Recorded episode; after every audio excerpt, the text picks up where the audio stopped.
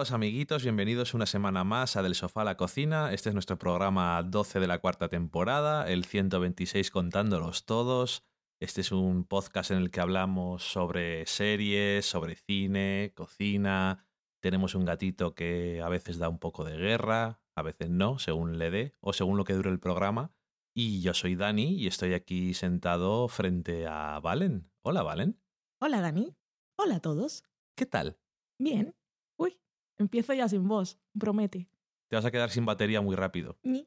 Pues en este programa vamos a hablar de los dos primeros episodios de Man Seeking Woman, la nueva comedia de FXX. Hablaremos también del regreso de Justified con su sexta y última temporada. Después en la cata de pelis vamos a hablar ya de películas relacionadas con los Oscars 2015. Esta semana nos tocan Foxcatcher y Birdman. Después nos iremos a la cocina donde os daremos una recetita. Y al final del todo iremos a la sobremesa donde veremos qué nos habéis comentado durante estos días. Y dicho eso, a la semana en serie.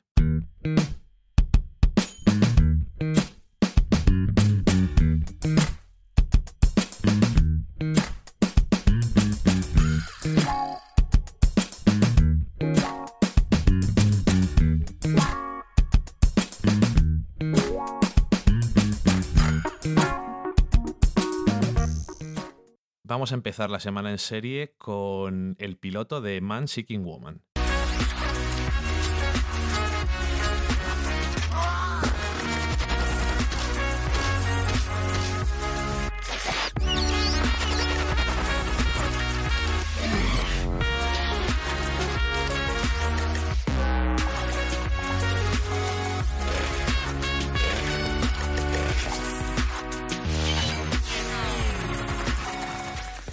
Es una serie, como he dicho antes, de FXX. Hemos visto los dos primeros episodios. Está creada por Simon Rich, que ha estado durante mucho tiempo y hace tiempo ya creo trabajando en Saturday Night Live como guionista, productor y un par de años de actor. Está basada esta serie en su libro The Last Girlfriend on Earth y además hace de productor ejecutivo y showrunner, o sea que es como muchas cosas de la factoría FX, cosas que son de autor. Saluda a Loki. ¿Qué pasa? No voy a abrirte la ventana. Ahora no. También. El protagonista de la serie, aunque salen muchos más actores, es Jay Baruchel, que hemos visto bastante en el cine, en muchas películas. Últimamente me parece que salía en, en la película esta de apocalíptica que hicieron Seth Rogen y James Franco pero últimamente también se le conoce mucho porque es la voz del protagonista de Cómo entrenar a tu dragón. Y no era. No salía en la serie esta de Judah Apatow.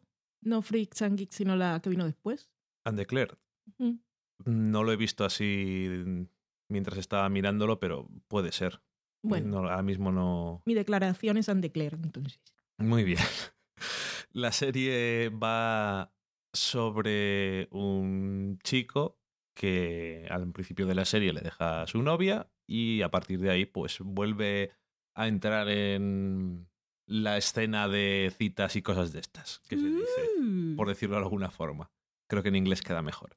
Y está como... Cada episodio tiene un hilo conductor, pero más o menos está como segmentado a veces en diferentes situaciones y diferentes cosas. Y no tenía especiales ganas de ver la serie porque el argumento en sí pues no suena muy ni original ni demasiado interesante, puede ser gracioso o no. Y el resultado es una comedia surrealista en la que se utilizan, bueno, efectos especiales y situaciones absurdas para transmitir eh, sentimientos un poco de forma exagerada y como a veces hace Louis pero de otra forma por alguna decir alguna referencia y mm, la verdad es que no me ha disgustado. Me han hecho gracia varias cosas de los dos episodios que hemos visto y además me ha gustado que el punto de vista que es muy conocido está bien porque al mismo tiempo, o por lo menos es la percepción que yo tengo, es como muy, por decirlo de alguna forma, masculino, pero sabiendo lo triste que es el estereotipo masculino, un poco riéndose de las tonterías de los hombres a veces, Hmm. o de qué cosas se toman en serio, o que, en fin, ese tipo de, de cosas. Y no me ha disgustado, la verdad es que me ha parecido diferente que otras cosas, también eso es una cosa que yo creo que tiene a favor y le pega bastante a el tipo de cosas que se hacen en FX y en FXX, así que si le queréis echar un vistazo, yo creo que si vimos el segundo episodio es que el primero nos pareció mal. Eso ya siempre es algo bueno, sobre todo Valen, que tampoco es muy de comedias. A mí no me metas en tus cosas. No- ¿Es verdad o es mentira? Vimos el segundo porque estaban los dos y la gente hablaba muy bien de ella. Yo no he expresado mi opinión. Vale. Pero si no te hubiera gustado nada, no hubiéramos visto el segundo. Me imagino, no lo sé. Bueno, vale, no da igual. cosas. Estos son invenciones, como siempre.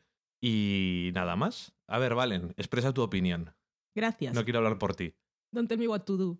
A ver, varias cosas. Primero, es una serie que parece que está gustando mucho a la gente. Segundo, es de el FXX. Yo soy muy fan del señor John Landgraf y siempre apoyaré que él apoye este tipo de cosas diferentes. Sí hay que decir que es una serie diferente en el panorama, por lo menos intenta ser original, bueno, y distinta. Ahora, a mí me ha gustado, a mí no me ha gustado, pero nadie me había preguntado antes. Vale. El- después cuando leí quién era el creador, que también es novelista y humorista y escribía en New York Times o el New Yorker, una de estas, y sobre todo Saturday Night Live, para mí es una serie de sketches que sí que tienen hilo conductor, pero tiene esa cosa de Saturday Night Live que se me alargan las cosas y digo, socorro, quiero irme de aquí. Podías haberlo acabado antes. Y sí, utiliza así el absurdo y el surrealismo para representar cosas que podrían ser muy, bueno, que, que son literales dentro de lo surreal, como salir con una mujer muy fea que parece un troll, pero la gente ve un troll. O como que tu exnovia tenga un novio que a ti te parece mal, pero a los demás les parece muy bien y que es Hitler. Exactamente. Pero a mí no, que no me interesa. No voy a decir que no me van este tipo de cosas porque no es verdad, porque a veces sí. Digo el tipo de cosas, la forma de hacerlas, pero no, no me interesa el personaje ni su universo. Y no me hizo gracia. En general se me alargó todo bastante. Y ya está. Pero eso que está ahí a la gente le gusta.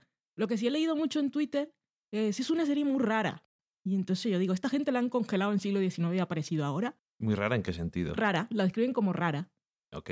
Y entonces yo digo, no sé, raro es estar a finales de los 70 y entrar a una sesión golfa y encontrarte cabeza borradora. A la mujer del radiador cantando, digo, eso es raro. Raro es encontrarte The Prisoner en los 60 Ujú. o El Jovas, que lo conocí yo, pero la vi en TV3, creo que se llama Young Ones, y era una serie también así surrealista, pero era del 82. Eso es raro. Esto no es raro. Ok. No sé, no me hizo mucha gracia. Ok. Le valoro sus cosas, pero yo me bajo. A mí en varios momentos sí que me hizo gracia, pero desde luego entiendo lo que tú dices de que se te pueden alargar las cosas. Y es que sí que se ve el, el pasado de este hombre trabajando en Sat- en Saturday Night Live, pero veo más con dos episodios el potencial de que se alargue que alargarse. En los dos primeros episodios hay un par de sketches o de partes que son largas, pero creo que para puntuar el efecto o la situación no se me hicieron largas. La del Pero- exorcismo es eterna. La de exorcismo es un poco larga. Y la de la de pedo culo caca también. Suficiente. Bueno, a lo que quería decir es que sí que le veo el potencial de que alguna vez estés viendo un episodio y duran 20 minutos, nada más. O sea, es complicado que se te alargue, pero se puede hacer muy fácilmente y entonces cuando se te vayan acabando las ideas o un día no tengas una idea muy buena, mm, puede hacerse largo. Es una serie de esas que para mí no tiene futuro. Con eso quiero, no quiero decir que la serie en sí no tenga futuro, sino que yo no me veo una relación larga con esta serie, porque el título y lo que me está contando lo veo para situaciones de este tipo constantemente. Y la vida de este hombre nuevamente en el mundo de las citas o intentando recuperar a la novia o lo que sea, no me interesa. Entonces, si algún día e- es una serie de esas que dice, "Jo, este episodio fue buenísimo, la parte de y me dicen lo, lo de lo de la reunión esa de emergencia a altos niveles políticos, primero un mensaje, lo leo dentro de unos meses y dicen, "Eso estuvo bien", pues busco el trozo. Que para ver cosas de sketches prefiero ver Inside Amy Schumer, que sí sé que me va a gustar y aún así no lo veo, que no es para mí. Yo, desde luego, no. En los dos primeros episodios que hemos visto, no le vi muy lastrado por la estructura, pero es posible. El protagonista en sí, aparte de que te interese más o no, el actor creo que está bien. Y consigue transmitir bien patetismo y un poco que te puede llegar a caer bien, pero sobre todo el tristor, que es lo que es. Y, y entonces, eso, sí, la verdad es que a quien le guste cuando vea un episodio, yo creo que sí que la va a disfrutar, a no ser que Sí, sí. haya un segmento muy, muy chungo. O sea que podéis echarle un vistazo al primer episodio y si no os interesa ya a lo mejor la mitad del primer episodio, a lo mejor ya nos va a gustar. Yo creo. Pero bueno, podéis verlo entero, tampoco pasa nada. Hablado de esta serie nueva, pues vamos a hablar de una serie que vuelve, que es Justified. Y lo vamos a hacer sin spoilers.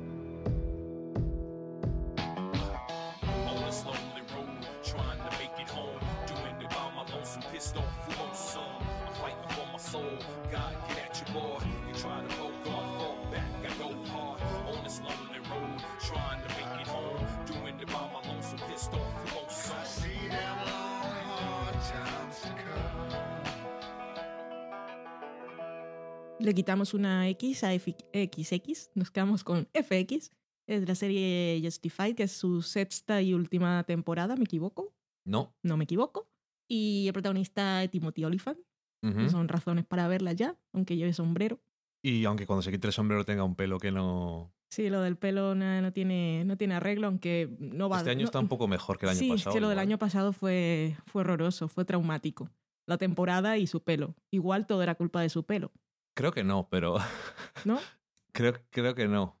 Pero podría haber sido.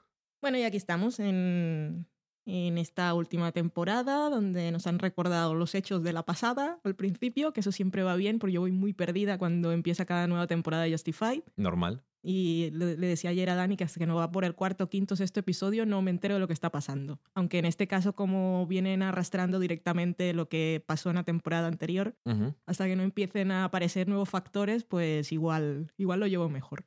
Sí, además creo que va a haber cuatro, tres o cuatro personajes nuevos, o sea, como siempre, porque es que será Sí. por añadir personajes. Pero como es la última temporada, yo creo que se centrarán en los personajes que son el corazón de la serie, que son Rylan, Boyd, Eva y su pobre mujer que está ya perdida.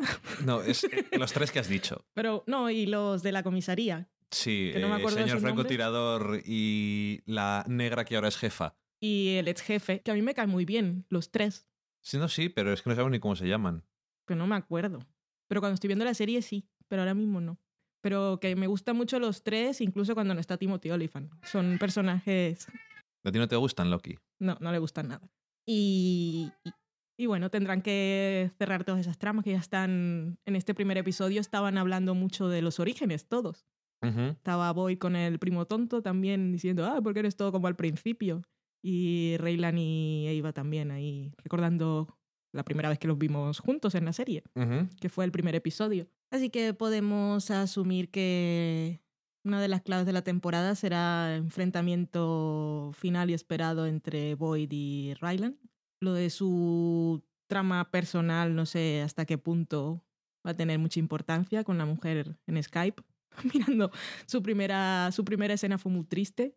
Ahí hablando, hablando sola, mirando al bebé en la cuna.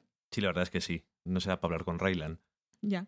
Y bueno, también ver si en esta serie hasta qué punto las consecuencias, las consecuencias no, los actos tienen consecuencias, sobre todo con Rylan y sus métodos. Ujú. Tenemos también a Eva ahí en una situación comprometida, que sobre todo da mucho repeluco viendo la última escena Ujú. del episodio, porque sabemos que el otro personaje involucrado en esa escena tiene problemas de confianza que ya hemos visto cómo solucionan.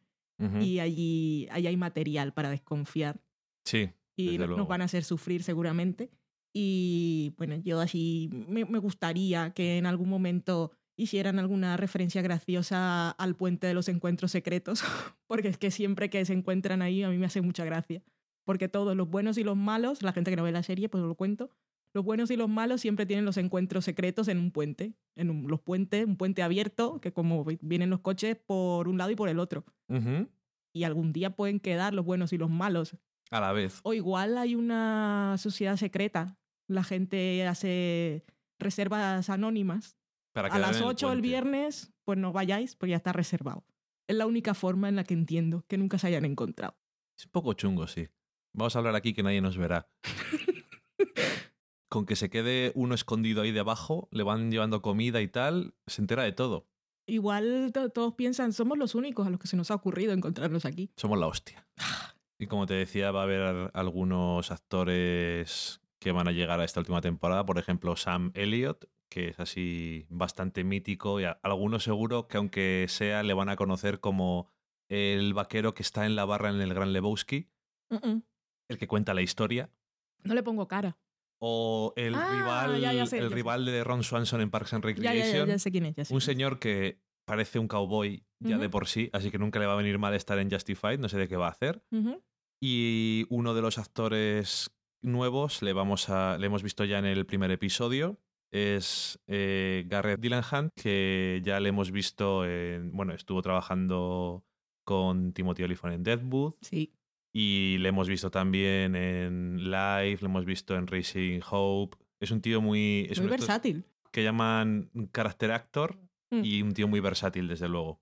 Que en este episodio Rylan, bueno, Timothy Olyphant tuvo un momento muy Bullock de Deadwood cuando está en el bar al principio hablando con los policías mexicanos y el policía mexicano lo manda a tomar viento y él cierra la boca así y aguanta la respiración que era siempre aguanta la respiración no se muerde la lengua y se le ve ahí se le ven las venas en el cuello y yo siempre pienso ahí está Bullock va a explotar esto no va a acabar bien para el otro Desde luego, este comienzo está bastante centrado, todo lo que puede estar un comienzo de temporada de Justified, que no está mal, porque, como dices tú, suele ser bastante confuso y bastante tan lleno de personajes y de tramas que es que no hay por dónde cogerlo al principio y tienes que esperar varios episodios hasta que consigues ponerte en la cabeza cómo va el asunto. Y yo creo que le viene bien porque es eso, es el final. Y como es el final, está bien que pase lo que tú dices, que es centrarse en las cosas importantes cuando vas a cerrar una serie, y es en los personajes principales. Y no sé si podrán usar a Natalie Sia por una vez un poco más de dos minutos o no. A lo mejor sigue grabando Following. Como ya de Following, como no la veo, no sé si se habrá muerto ya. Continúa ¿The Following? Sí.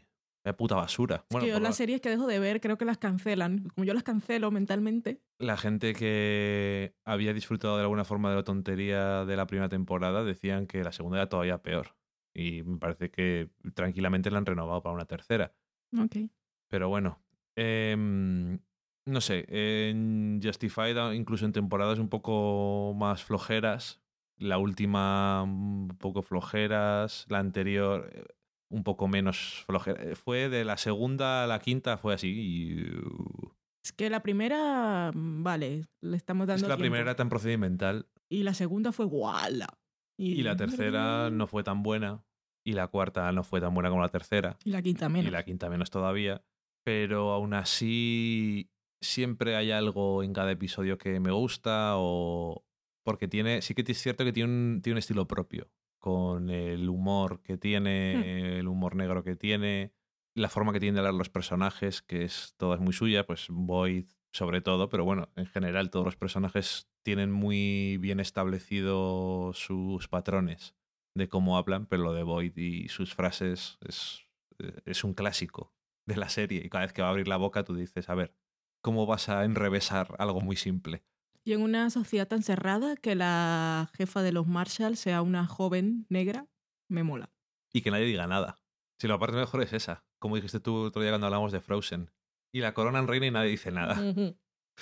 Y oye, la verdad es que en la oficina esa, ¿quién iba a hacer jefe? No digo que no tenía ella mérito, pero los demás, porque el marine francotirador es un poco extraño, a Raylan obviamente no le va a hacer nadie jefe de nada, porque entonces se acaba el mundo y los demás no existen. Entonces, bueno. Podría haber venido, en una serie normal habría venido uno nuevo. O No. habían puesto a Ryland. Porque Ok. tiene problemas, pero los enfrenta bien. Y los soluciona a su manera. Sí, pero en, e- en esta serie hay una cosa que sí que dentro de todas sus cosas de criminales y de cómo actúa Raylan y tal, también siempre está muy metido todas las cosas de la ley Hmm. y de a veces hasta cierto punto, como vemos en el primer episodio, hay eh, yo qué sé, órdenes de alejamiento y cosas que se las pasa a la gente por el forro. Sí, como el otro que le dice, a mí mi jefe no me va a dejar que yo te deje, ¿qué vas a hacer? Puedes hacer algo, pero no me lo digas. Exactamente. sí.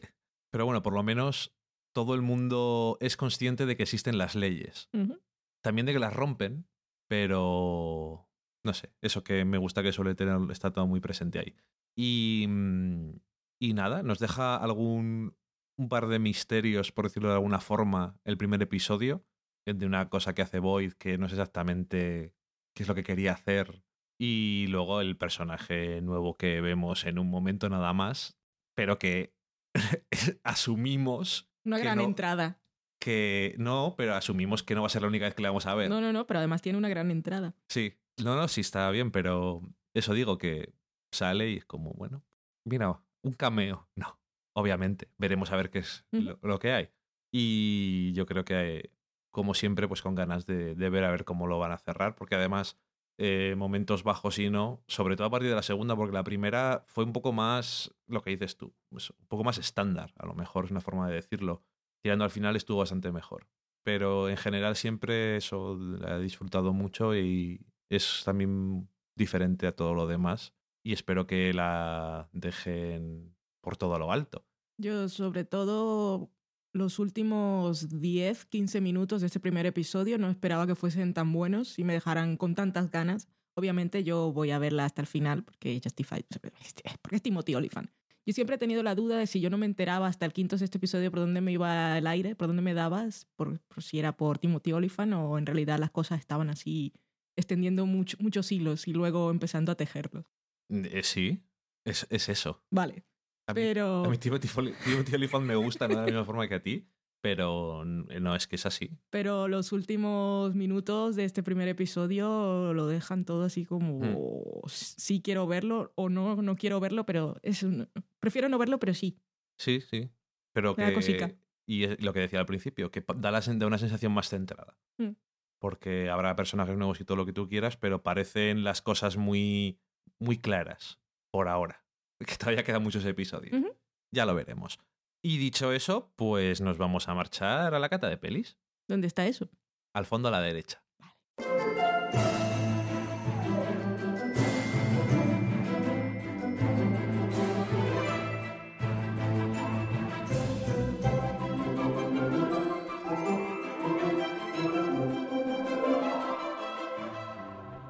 Esta semana en la cata de pelis empezamos con nuestro ciclo de cosas de los Oscar. Este año, como os dijimos la semana pasada, ya hemos visto tres de las películas que están nominadas a los Oscar como mejor película.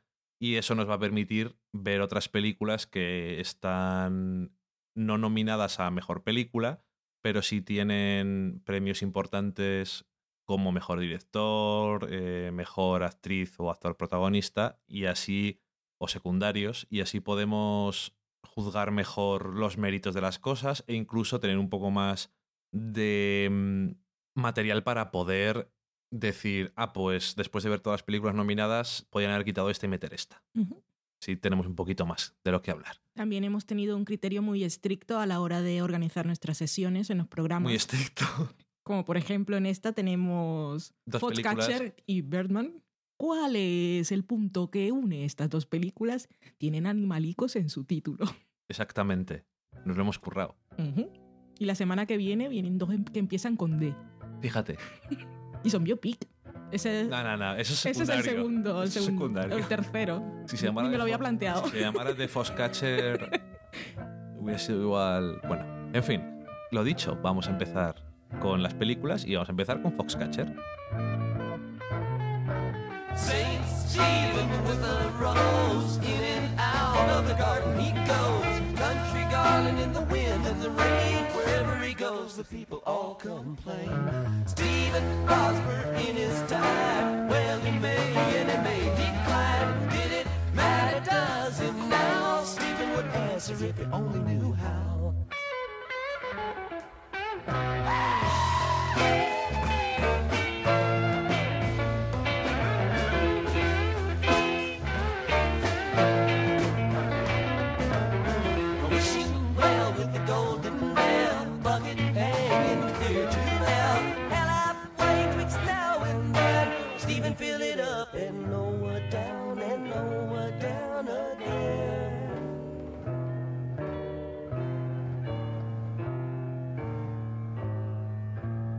Foxcatcher, que está dirigida por Bennett Miller, un director que si no estoy equivocado, que no me lo he apuntado, es el director de Moneyball y Capote. Sí. Y un tipo bastante peculiar por las entrevistas que hemos visto. Está nominado a Mejor Director. Y esta película tiene un guion de Max Fry y Dan Futterman que está basado en un libro que escribe uno de los protagonistas de la historia de la película. Os recomiendo que no miréis nada sobre ese libro, Ni leáis las entrevistas en las que ha dicho las diferencias entre la película y el libro. por favor. Eh, ni el título. Dicho eso... eh, el título del libro. el título del libro, quiero decir. Eh, Foxcatcher está protagonizada por Steve Carell, Channing Tatum y Mark Ruffalo. Es- mm, hay más personajes, pero estos son muy destacadamente los más importantes Y los más conocidos. y los más conocidos, pero O los únicos. puede, pero son los más importantes de todas formas. Eh, la película está basada en una historia real que ocurre en los años 80 en Estados Unidos con unos eh, luchadores de lucha libre olímpicos, los hermanos Schultz. Eh, David es el mayor, que es el que está interpretado por Mark Ruffalo, y había sido medallista olímpico. El más pequeño también es medallista olímpico, es Mark, y está interpretado por Channing Tatum. Y están preparándose para los mundiales. Y entonces entra en escena el señor Dupont, que está interpretado por Steve Carrell, un señor multimillonario con la herencia de un imperio que empezó, si no me acuerdo mal, eh, por vender munición para guerra y ahora tiene mucho dinero, ya está. Y caballos. Eso Y siempre es el germen del mal. Son cosas de, la, de su madre. Y bueno, pues este excéntrico millonario dice que quiere patrocinar, le dice a- al joven de los hermanos que quiere que su equipo, el equipo Foxcatcher, sea el equipo en el que él esté y que vayan a los mundiales, vayan a las Olimpiadas y reciban el apoyo que realmente el país o no puede o no les ha interesado darles. Porque a él le gusta mucho la lucha libre, tiene los recursos. Tengo aquí en mi finca un sitio estupendo para que podáis entrenar y yo os ayudo. Y a partir de ahí, pues vemos cómo se desarrolla la película con la relación entre el personaje de Dupont y Mark Schultz y también el hermano que aparece un poco más de forma conflictiva después en escena. Y bueno, pues eso, la película está basada en hechos reales. Hay que decir que es de estas que es gracioso pensar que está basado en hechos reales porque es de esto que te hace pensar en que la realidad a veces supera la ficción, porque es muy, es muy chunga la película. Ya simplemente aunque hayas visto el tráiler y tal, ya te da como cosica el personaje de Steve Carell y Steve Carell eh, en general que a veces pensamos en él como, bueno, no, pensamos en él como un cómico.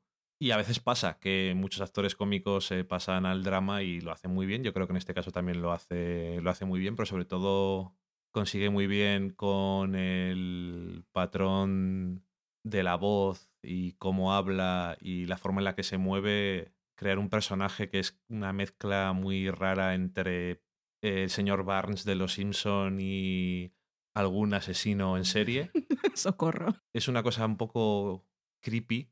Y los dos hermanos están interpretados por Channing Tatum y Mark Ruffalo, creo que son.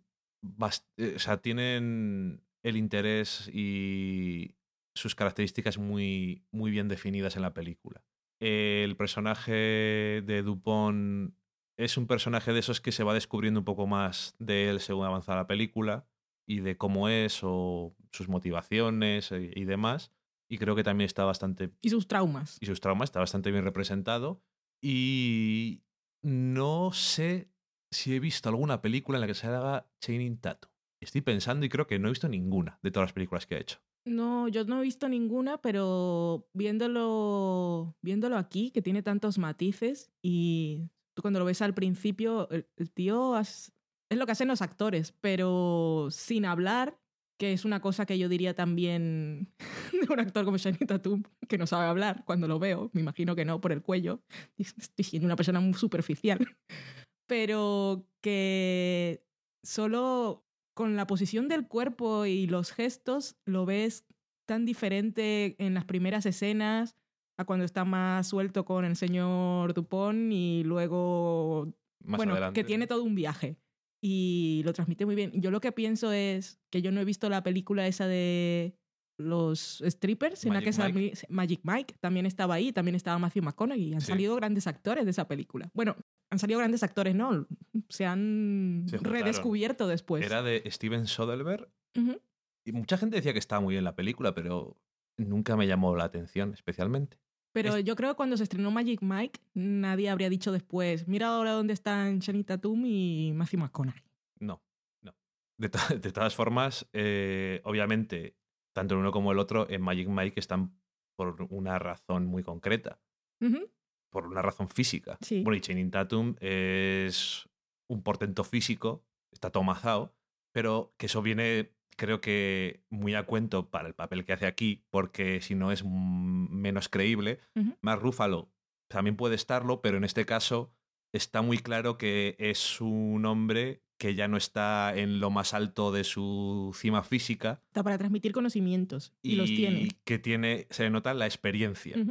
Eh, me imagino que también será algo del director, pero como dices tú, la forma en la que se mueven y las, la forma en la que pelean, y, o bueno, pelean, Luchan. son, es- son las diferen- los diferentes eh, combates de lucha libre, se desenvuelven de una forma muy creíble y cuando se mueven también de una forma muy creíble, cuando están calentando incluso... Que es una película que en escena- realidad, si lo piensas, no, si lo piensas, no tiene muchos diálogos. No, no, no, no, no los tiene. Eso es, es muy cierto, sí. Y bueno, me llamó la atención, por una parte, eh, que le nominaran como mejor director, no porque la película me parece que está mal dirigida.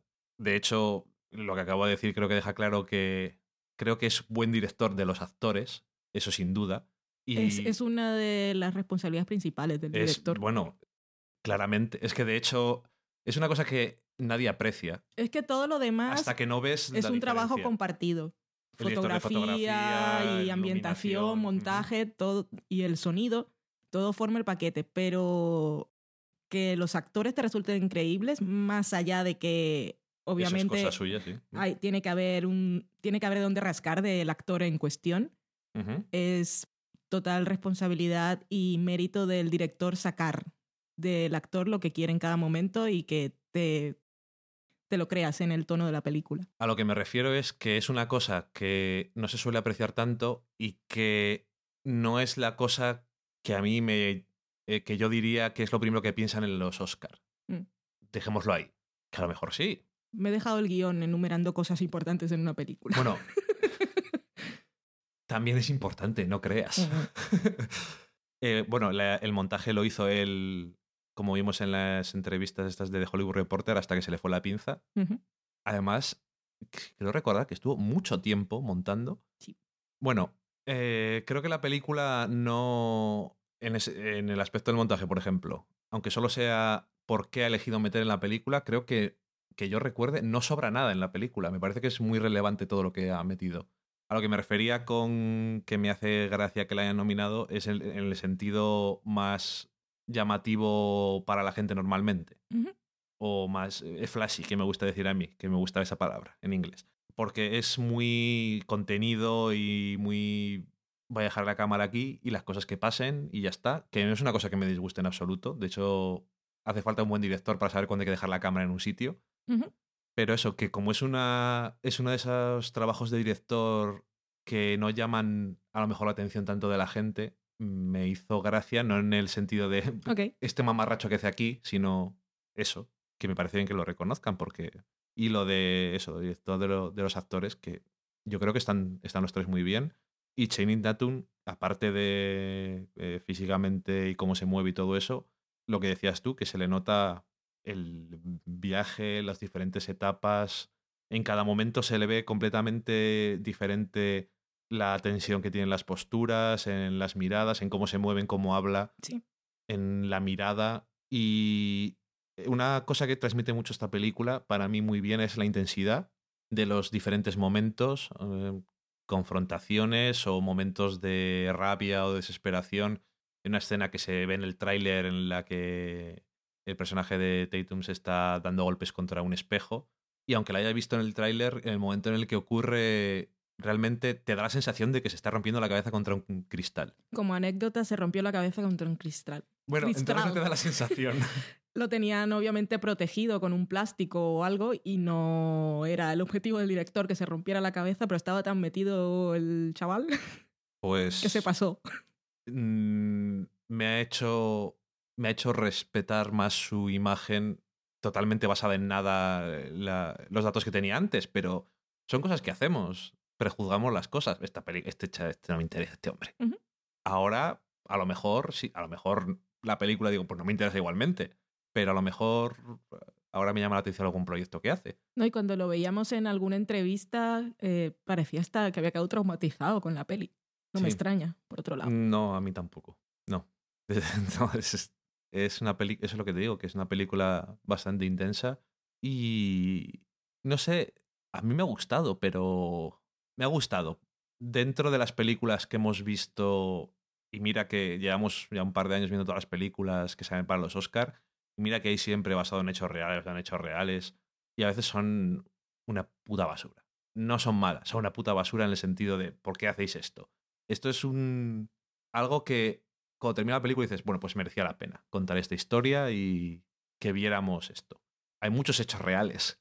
Hay una historia muy larga, pero no, todo es interesante para hacer una película. O no todo el mundo sabe hacer una película. Y no todo está contado tal como sucedió. No, por supuesto, porque es una película. Que siempre dicen una de las reglas de la buena ficción es para qué estropear la ficción con la verdad. Pero, y, y a mí eso es una cosa que nunca me ha molestado mientras no sean cosas que traicionen espíritus de ciertas cosas o, o, sean ofensivos los cambios. Ahora, esta película, así como en el programa pasado vimos Whiplash y la recomendamos a muerte, es una película que yo no recomiendo a muerte porque la verdad es, es lenta y tensa, pero no es tensa como era Whiplash, que era energética. Y adrenalítica y, y eso. Aquí es tensa, tal como tú decías, eh, que estaba todo muy contenido y todo muy de mantener y de dejar que ocurrieran cosas. Y, eso- y es muy mal rollera. Y si veis el tráiler y dices, no me apetece, pues, pues no os tiréis a la piscina porque, porque es mal rollera. Y te... te- Buen cuerpo no te deja. No, no deja buen cuerpo, no. Ah, tampoco es que se vean cosas. Es más lo que deja caer. Sí, es, es un mal rollo de esos, tampoco subconsciente, pero Es que está ahí incómoda. por debajo, Incómoda emocionalmente. está por debajo de la primera capa todo el rato, una incomodidad extraña, Mm. una sensación muy, muy... Es que incluso eh, al principio de la película vemos, a- antes incluso de que se presente al personaje de Steve Carell, todas las escenas en las que sale eh, Channing Tatum y su, su personaje transmite siempre Es algo triste. malo. Y es triste. Sí, sí, pero eso, que no estás cómodo del todo Mm. viéndolo en ningún momento. Pero bueno, eso para mí sí que es un mérito. Lo que pasa es que, como dices tú, pues, pues no me apetece ver ahora mismo esto. O sea, no es un dramón, ni, vas a, ni vais a ver nada violento a nivel gráfico, No. pero es incómodo, es, es emocionalmente, es ese y te deja, como, como dice tu amigo Alfredo, regomello. Sí. Y es que yo no sé si esa palabra existe. Bueno, da igual. Esa cosita ahí de... eh, eh. Y como dices tú, no es gráfica ni es un dramón. Es como. Está muy basado en que tú conectes con lo que en cada momento pasa con los personajes y qué es lo que están sintiendo, porque tampoco es una película de. Por cierto, lo que estoy sintiendo es esto. No, no es nada Eh, expositiva. nada. Y, y me, y me parece una cosa muy buena. Cuentan con un material de origen que es muy personal desde un punto de vista y luego hay que hacer otras cosas, pero me parece que está muy conseguido todo el, el pozo emocional de cada uno de los personajes y esas cosas. Así que Que aquí también tenemos dos personajes, ya que hablé de Whiplash, es un poco mentor-mentí, como decía Jack Donaghy en 30 Rock, pero muy diferente, porque el personaje de Mark Ruffalo es más, es más bueno, es más, tiene menos matices, más compresivos, más normales, también más persona con la que te puedes identificar, pero no es la película para que te identifiques con él, porque los protagonistas son nosotros dos. sí, pero hace bien el papel. No, si no digo que lo haga mal. No, no, ya sí, yo te entiendo lo, yo entiendo lo que dices. Es menos interesante. pero es la. iba a decir el tercer violín. ¿Cómo se dice eso? no lo sé más. Cuando, cuando sale una pareja y hay una persona a la que no han invitado, pero tienen que llevarla y están los otros dos. ¿Por qué has dicho tercer violín? Porque es algo de violín y de tercero, ¿no? Está eh, en inglés es de third wheel. Aquí se dice de sujetabelas. Lo de violín, igu- igual por mi tierra es no se dice sujetabela, sino el que toca el violín a la pareja romántica. Pero tercer violín. Bueno, Esto- ¿Dónde está eh, Daniel Roca cuando se le necesita? era, era una mezcla de conceptos, pero bueno, eso. Bueno, seguimos con la tradición de Valen y las expresiones populares. Ay.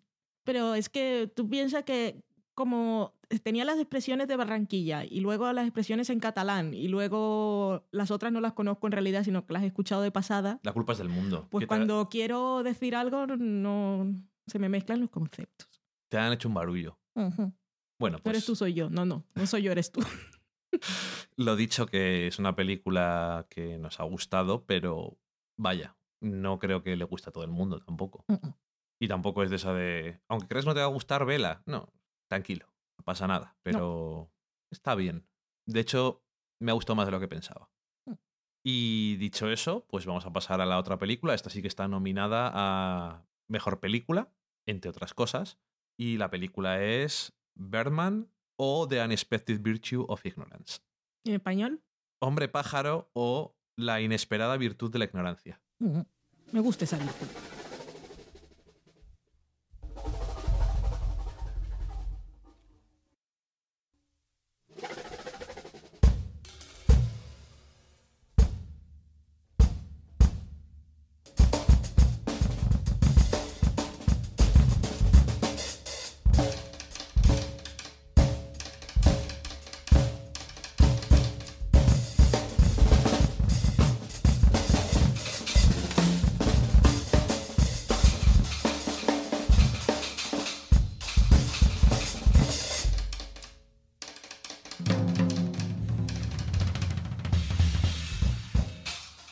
Pues Bergman y ese título tan largo con el que veíamos sufrir a la presidenta de la academia cada vez que tenía que decir una nominación, Solo con eso. entre otras cosas. Madre mía. Está dirigida por Alejandro González Iñárritu, que este nombre nos queda fácil a nosotros, que seguro nos equivocamos en todos los que son en inglés, pero cuando escuchas a la gente en inglés siempre lo dicen diferente. Entonces nos quedamos más tranquilos. Todos nos equivocamos. Sí, Gonz- Gon- no, Es que no puedo decir González sin el acento. Pero le llamaban González Alejandro. G. G, Aleja- Alejandro G. Iña-. Iñárritu. Tiene su encanto. Eso de las tildes no les gusta. Las esdrújulas tampoco y las señes y R's dobles, pero que es que les estás matando. ¿Por qué les haces esto? Sí, lo tiene todo, el señor Alejandro. Esas cosas vascas que es que... Pues el guion lo hizo con otros, con otros tres amigos que se reunían por Skype para ir hablando de sus cosas y sus adelantos. Cuando les dijo, quiero hacer algo así en tono de comedia, le dijeron, pero, pero tú eres Alejandro González Iñárritu o eres otro. Porque los que habéis seguido su carrera sabéis que la comedia no era lo suyo. no. No. ¿Qué otras películas podemos pensar ahora mismo de este hombre? Babel, 21, yo he visto 21 gramos. 21 gramos, que era, Babel... socorro, me- mata, córtame 21 veces, 21 veces las venas, por favor. Babel ya no la vi, Pero también. Y la de Beautiful, que fue con Bardem en Barcelona, la gente quedó súper traumatizada, es que yo esa ya no la vi. eh, por lo que tengo entendido, Ya. no Beautiful, pero Babel era del estilo de 21 gramos, que era varias historias. Beautiful era, era horroro- horrorosa a nivel emocional, o sea, eran las miserias más miserables, del ser más miserable. Bueno, pues 21 gramos, que es lo que yo he visto también, también era una, un descojono. Está protagonizada por Michael Keaton y junto a él va todo un desfile de nombres conocidos, como Zach Galifianakis, que es el señor de la barba, la barba con nombre largo, El señor de la barba.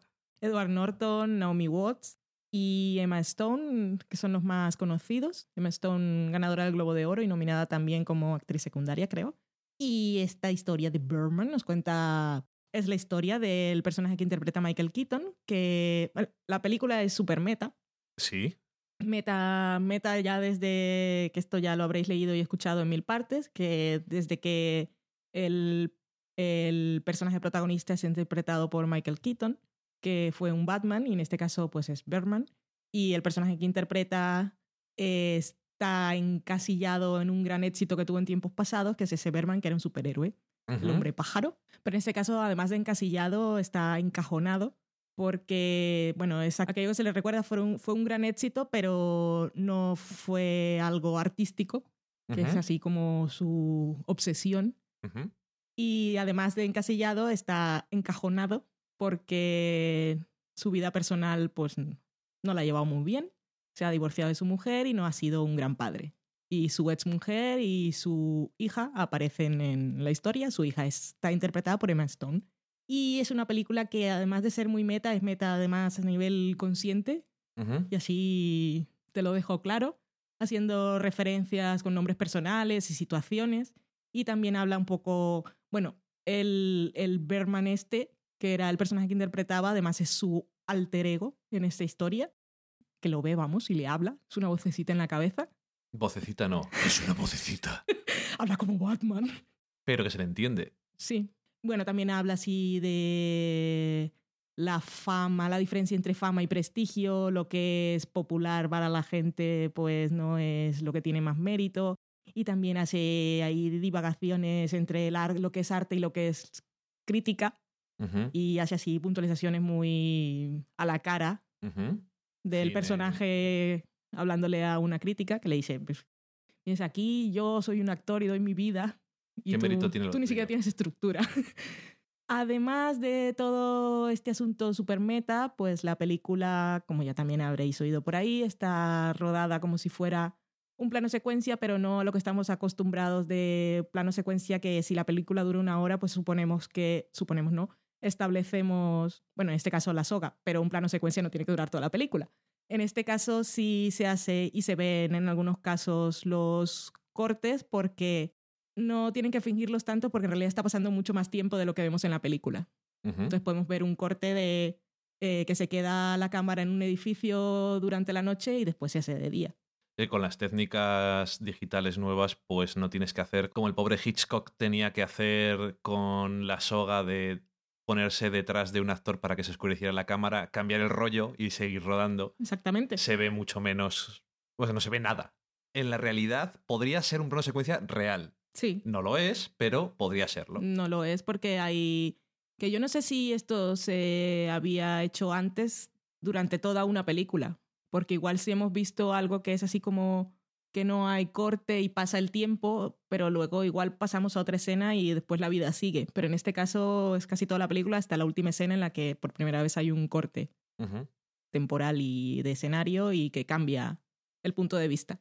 Y en este caso, pues tiene bastante sentido porque es todo muy laberíntico y claustrofóbico. Bueno, la película ocurre en el backstage y en el escenario de un teatro, que es donde está la obra de teatro que está haciendo este hombre. que es con lo, lo que está, ha invertido todo su dinero y su tiempo y su energía como para, para demostrarse algo a sí mismo, aunque en realidad no sea eso lo que Ya realmente necesite. Ya Sí. todo el mundo. Básicamente a todo el mundo. Eh, porque más que a sí mismo, habla un poco de eso, de la imagen que transmiten y la necesidad de, de que aprecien y reconozcan el talento. Realmente a sí mismo no, porque él está convencido ya. Hmm. está, lo que intenta es Tiene el demostrar a todo el mundo, demostrando a todo el mundo que no es simplemente el actor que salió en una película de superhéroes. Y, y bueno, para la gente que habla de cosas raras, pues en esta película igual también lo encontrarán, porque tal como se muestran las cosas, pues es algo así de representación del subconsciente o de emociones del personaje. Y hay quien puede interpretarlo como superpoderes o algo, aunque la película deja establecido con un par de cosas que obviamente no es lo que ocurre. Pero bueno, creo que el final lo deja así un poco para que cada quien decida lo que quiera pensar. Es una película... Esta tampoco, aunque esté muy nominada y parezca muy guay, tampoco creo que es una película de esas...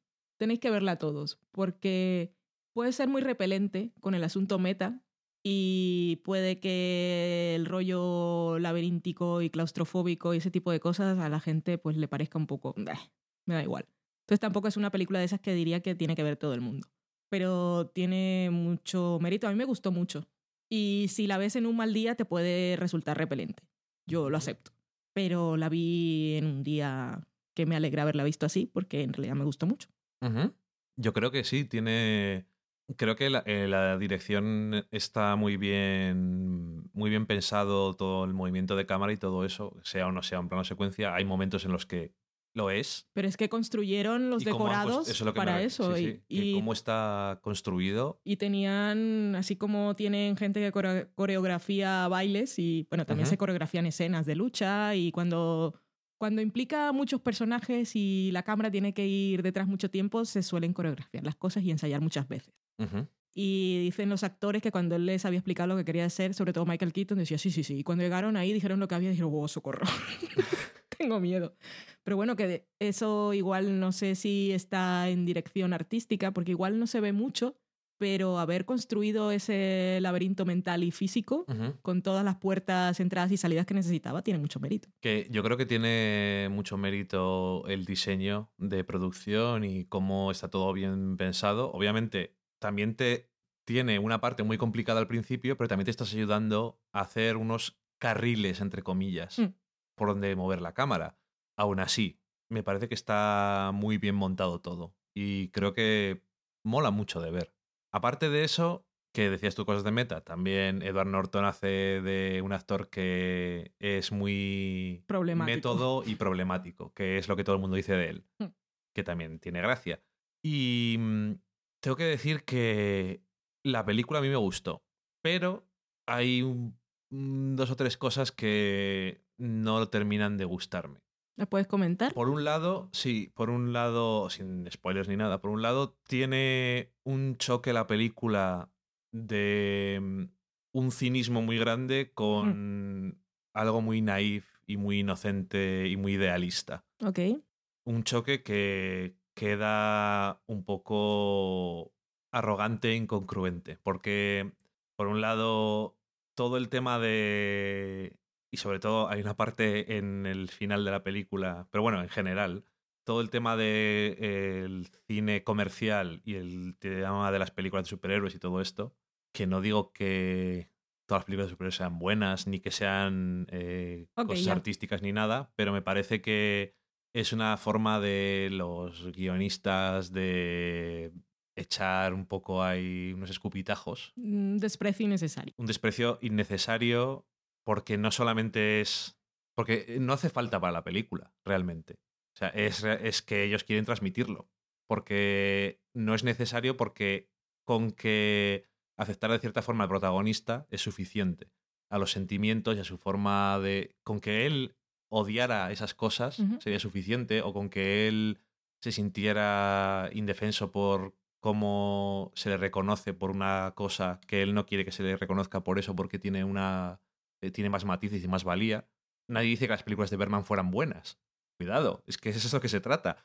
Pero además, eh, después eh, Iñárritu ha hablado en entrevistas y tal que dice que películas de superhéroes son la muerte del arte y cosas así. Y a mí me parece muy Ok. extremista y muy y cínico por su parte. Sí, por eso digo que puede ser muy repelente, porque esas posturas son muy de superioridad moral.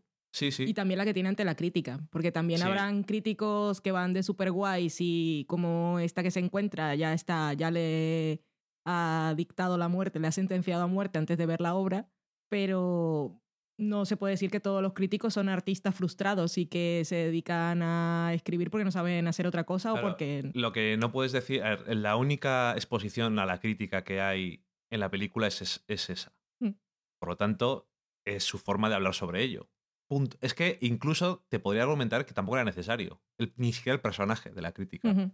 Simplemente con que hablaran de que el día de la apertura, eh, lo que dijeran los la, la crítica. O como de tratan al público que va a ver los preestrenos o los previews, Sí. que son, ah, son gilipollas y pagan lo que sea por verla. Sí, la- es que por eso digo, repelente puede serlo mucho. Y si me pilla en un día chungo, la habría criticado a muerte.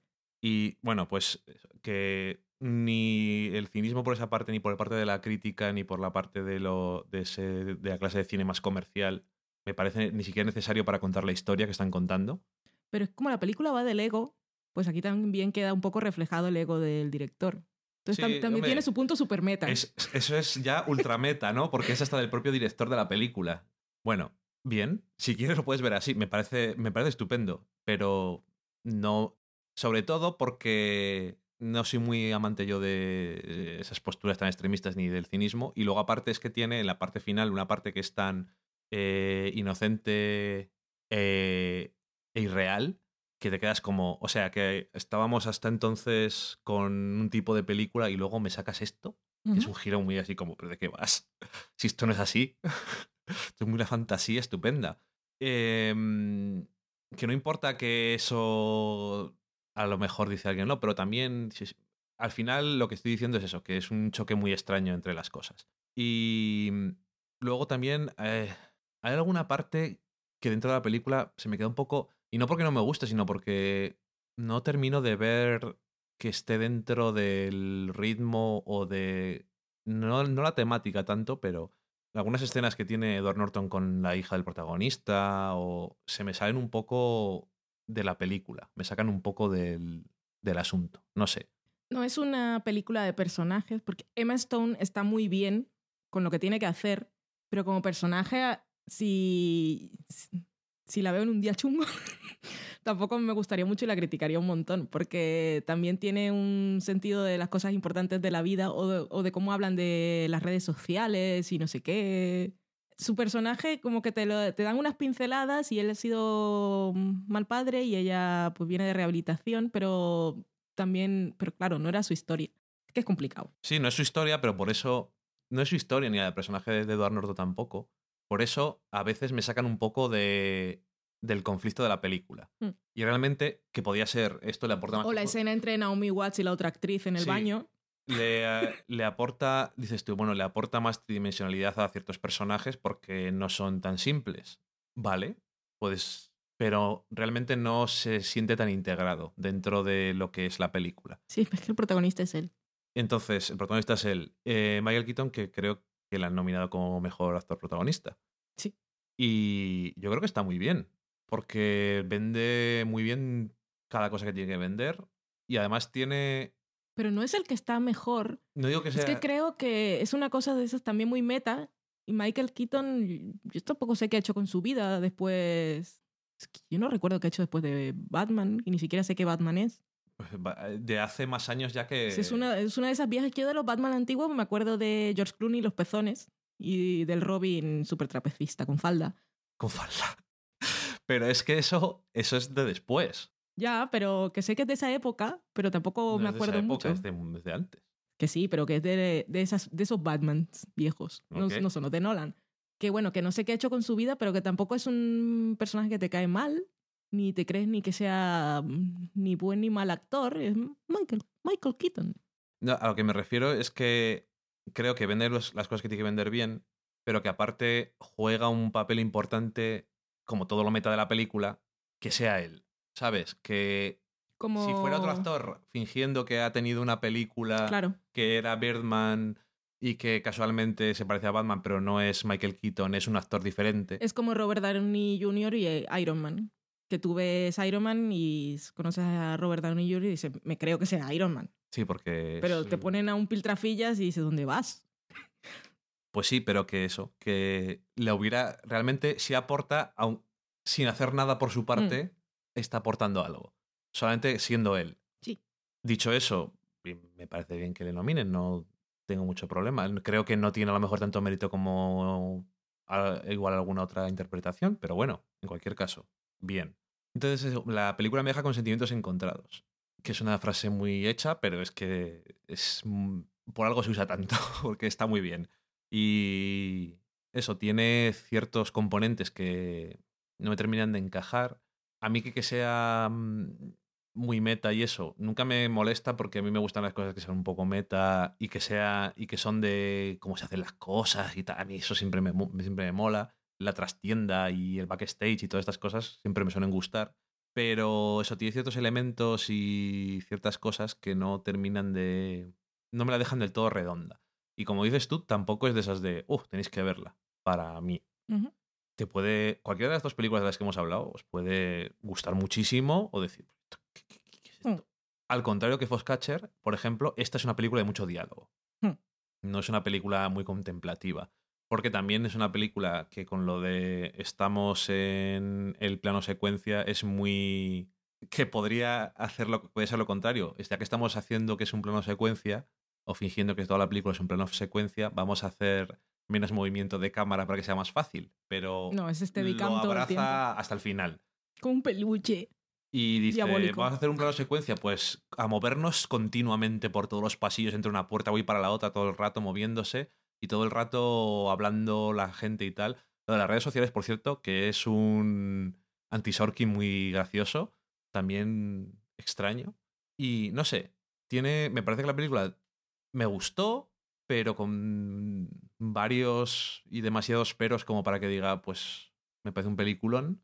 Me parece que tiene mucho mérito la película como, como pieza de, arte y demás, de, de la dirección y eso, pero Sí, técnicamente hay que reconocerle sus virtudes y sí es una película de esas que la he visto y me ha gustado y que igual dentro de unos años la veo y digo, socorro, qué repelente, me resulta.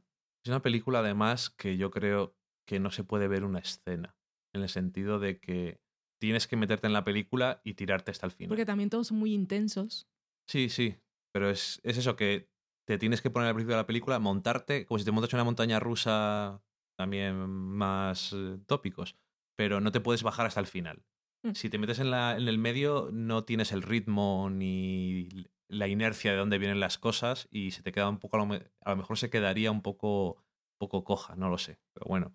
Ahí en el apartado de anécdotas está la escena rodada en el Times Square. Times Square, que claro, no tenían tanto dinero para cerrarlo de noche y meter toda la gente esa que fueran extras pagados. Y todo eso debe costar mucho dinero.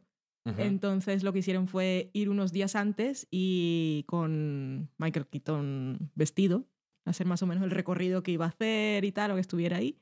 Y luego el día que lo iban a rodar, lo rodaron tres veces y tenían contratado a un, una gente que hiciera de distractores, que eran unos bateristas y unos acróbatas que se ponían ahí en el centro para distraer un poco a la gente y lo iban siguiendo a él con la cámara, que va, si lo buscáis por ahí, se ha, se ha hablado mucho de esta escena en, en artículos, va Michael Keaton en calzoncillos. Por la noche en, en Times Square y va la cámara siguiéndolo. Sí. Todo eso es como la vida misma. Toda la gente que se gira y lo mira y esas cosas son gente que iba por la calle, les habrán pedido permiso, supongo. Una de las cosas que dijeron que habían hecho luego en postproducción era como hay tantos anuncios de neón, sí. o sea, cosas, Es si habéis visto cosas de. Nueva York que yo no he tenido la suerte de ir, pues es todo anuncios. Tuvieron que pedir permiso marca por marca a ver si querían salir o no y los que no, borrarlos digitalmente. Y luego otra anécdota de producción fue la música, que si estáis atentos es solo batería, no es Ujú. Whiplash, estamos hablando de Whiplash constantemente. Y contrató, habló con, no me acuerdo el nombre del señor que tocaba la batería, es un baterista de jazz, que podría haber sido, nota, sí, podría haber sido Andrew Newman. Y le dijo él que lo quería para la música y él se puso así a hacer unas demos y tal, y se la mandó y dijo, no, no, no, yo no te he dicho que me grabes demos. Entonces lo que hicieron fue ponerse en un estudio y él, bueno, primero lo llevó al set para que viera cómo era el tema, por dónde entraba la gente, un día de grabación. Este, este es el espíritu de locura que tenemos para la película. Y entonces luego él lo llevó a un estudio y él iba describiendo las escenas. Y entonces cuando la gente entraba o salía de sitios o cuando él quería que subiera o cortara la intensidad, le iba levantando la mano. Él iba leyendo el guion y el otro iba improvisado. Y si veis la película, hay un par de momentos en el que sale un baterista tocando que es totalmente, ¿qué hace este señor encerrado en una habitación? Ujú. Pues ese tuvo que aprenderse las cosas, o tocarlas, que coordinaran. Está muy loco Alejandro G. Iñárritu. Se me salió francés, no sé por qué. pues eso, que está, está muy mal de lo suyo. Y Sí. tiene mucho ego. Eso hay que reconocérselo. Sí, pero eso tampoco es una cosa mala, es, es muy suyo. Te puede Ahora, salir muy mal. todo hay que decirlo. Sí que se nota. Es que esto es un- más una comedia en contraste con sus películas normales. Sí. Ahora te ríes, Bueno, igual hay un par de momentos que te pueden hacer gracia, pero, pero no de reírte. pero no de reírte, es más de incomodidad o de... Ay, qué, qué, qué circunstancia. Es que no sé, ¿Qué circunstancia? ¿Qué frase es esa? es lo que dice la gente por la calle. ah, ok. Va así andando alguien y se cae alguien y dice, oh, qué circunstancia más Sí, hilarante. Lo he escuchado mucho, sí. Lo dice la gente mucho. Mm. Pero lo que me refiero es que es como que nadie se espere que sea una comedia, sino lo que eh, Iñárritu piensa que es una comedia. Claro, si alguien ha visto sus películas y dice, voy a hacer una comedia negra, claro, con comedia negra ya no es comedia de carcajadas. ya empezamos, Entonces, ya empezamos. Es una comedia oscura. En fin, Y no solo por la iluminación. el tono es muy. es, es muy suyo. Es, El protagonista está loco. sí, ¿no? Pero bueno, que, que lo Eso que- es lo que hay que pensar para ver la película. que- sí, pero que lo que me refiero que, que sí que es bastante único su tono y tal. Está bien conseguido eso. Bastante interesante en ese aspecto. Pero bueno, ya te digo que a mí yo no estoy del todo convencido con la película. Te veo, te veo.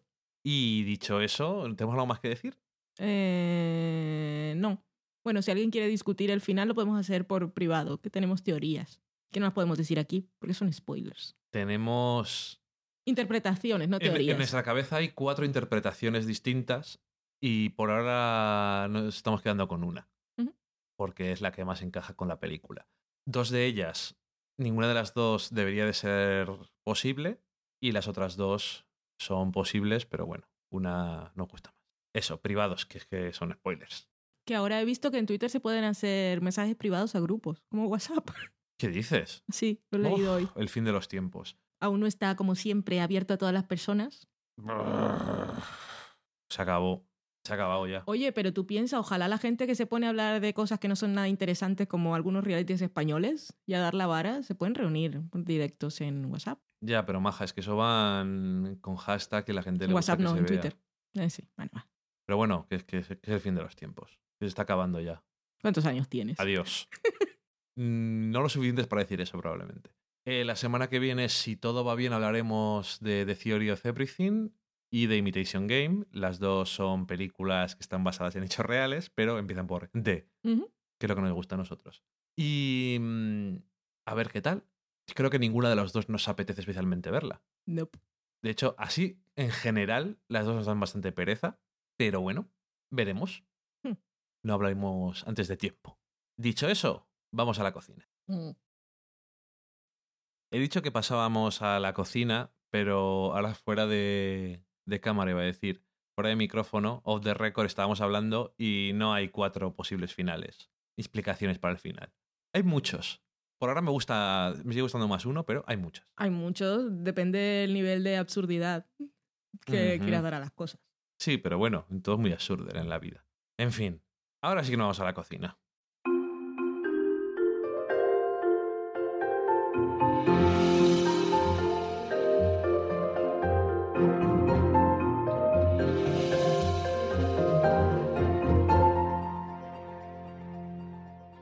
Hoy en la cocina os voy a dar una receta de unos rollitos vietnamitas que comimos el otro día, no fritos, sino en crudo, que están muy ricos, es una cosa que llena y es bastante sano, No lleva grasa, yo diría. yo diría. Eh, son los rollitos y una salsa en la que se unta. La salsa, que la podéis hacer primero si queréis y dejarla en el frigorífico, tiene 3 cucharadas de zumo de lima, 2 cucharadas de azúcar, 150 mililitros de agua, dos cucharadas y media de salsa de pescado, un diente de ajo picado, o si queréis podéis echar una cucharadita de ajo en polvo, también guindillas O chile. o chile o cayena en polvo, lo que queráis según el nivel de picor que os guste. O tabasco, lo que tengáis. Y aparte ralladura de lima. Entonces lo que hay que hacer es primero hacer una limanada, Porque es de Lima. Que es echar el zumo de lima, el azúcar y el agua, y cuando esté todo bien incorporado añadir lo demás. Después además hay que probarlo para ver cómo sabe, depende de la potencia de la salsa de pescado o si os pica más o os pica menos, para irlo corrigiendo, dejarlo todo bien mezcladito y lo dejáis reservado para comerlo después. Los rollitos vietnamitas, bueno, primero tenéis que comprar papel de arroz para hacer los rollitos, fácil y barato. Y lo que tiene dentro, ¿qué es? Son fideos de arroz. Si los rollitos tienen fideos dentro, esto ya lo comentamos cuando fuimos a un vietnamita, por eso lo hemos hecho, de hecho. Sí. Compramos un paquete y usamos un tercio, Y fue mucho. y fue demasiado. Hicimos. Mejor siete. que sobre, que lo que te falte. Siete rollitos. Como un tercio de un paquete que creo que eran de 200 gramos, pero no me acuerdo muy bien.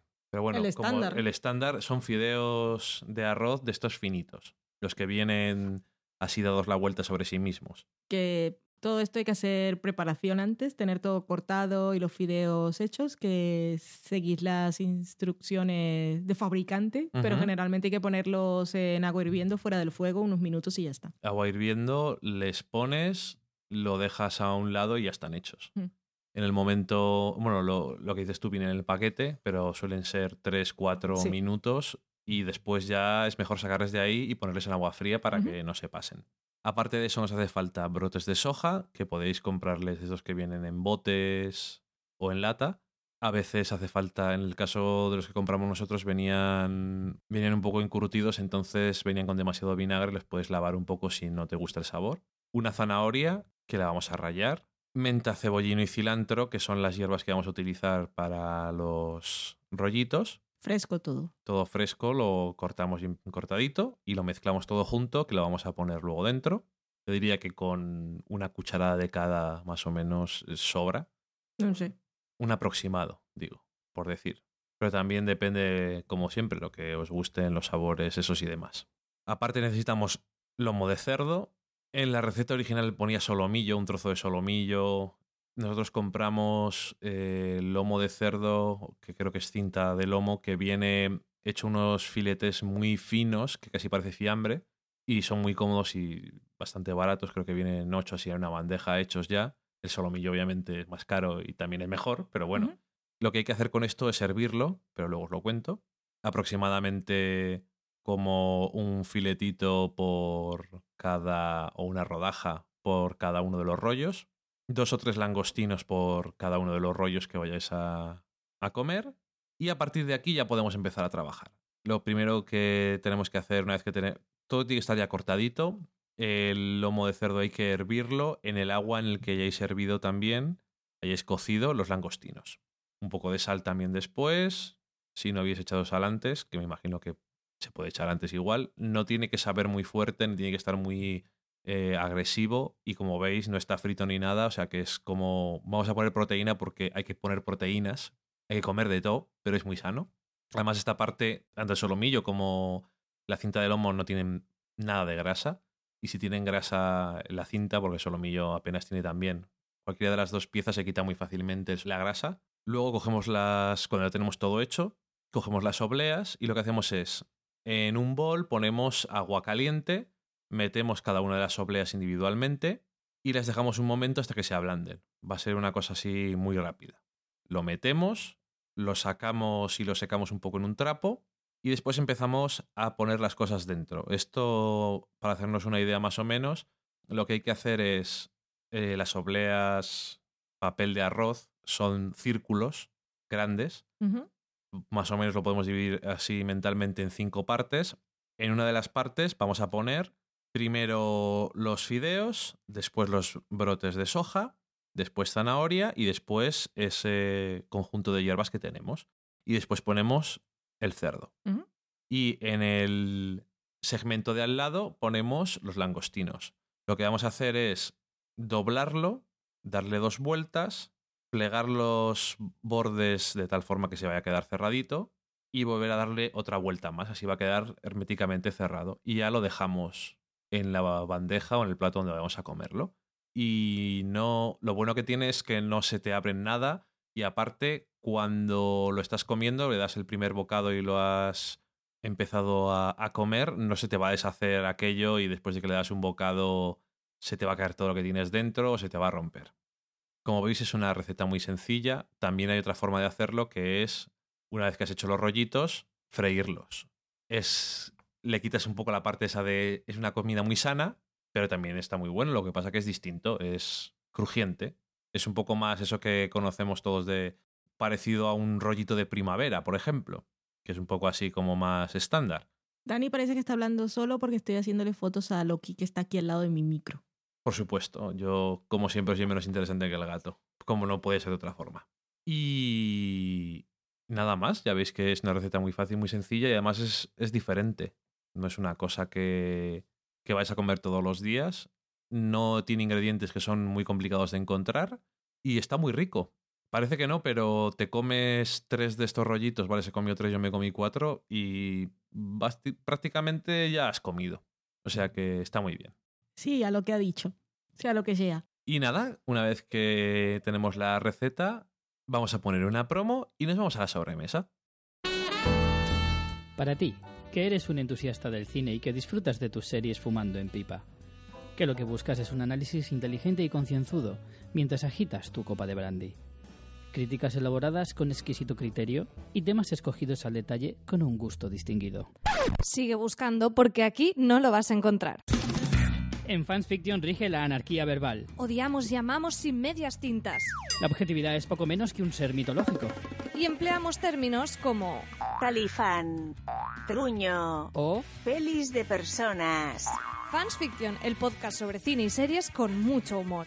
encuéntranos en www.fansfiction.es y conviértete en un fanático de lo ficticio.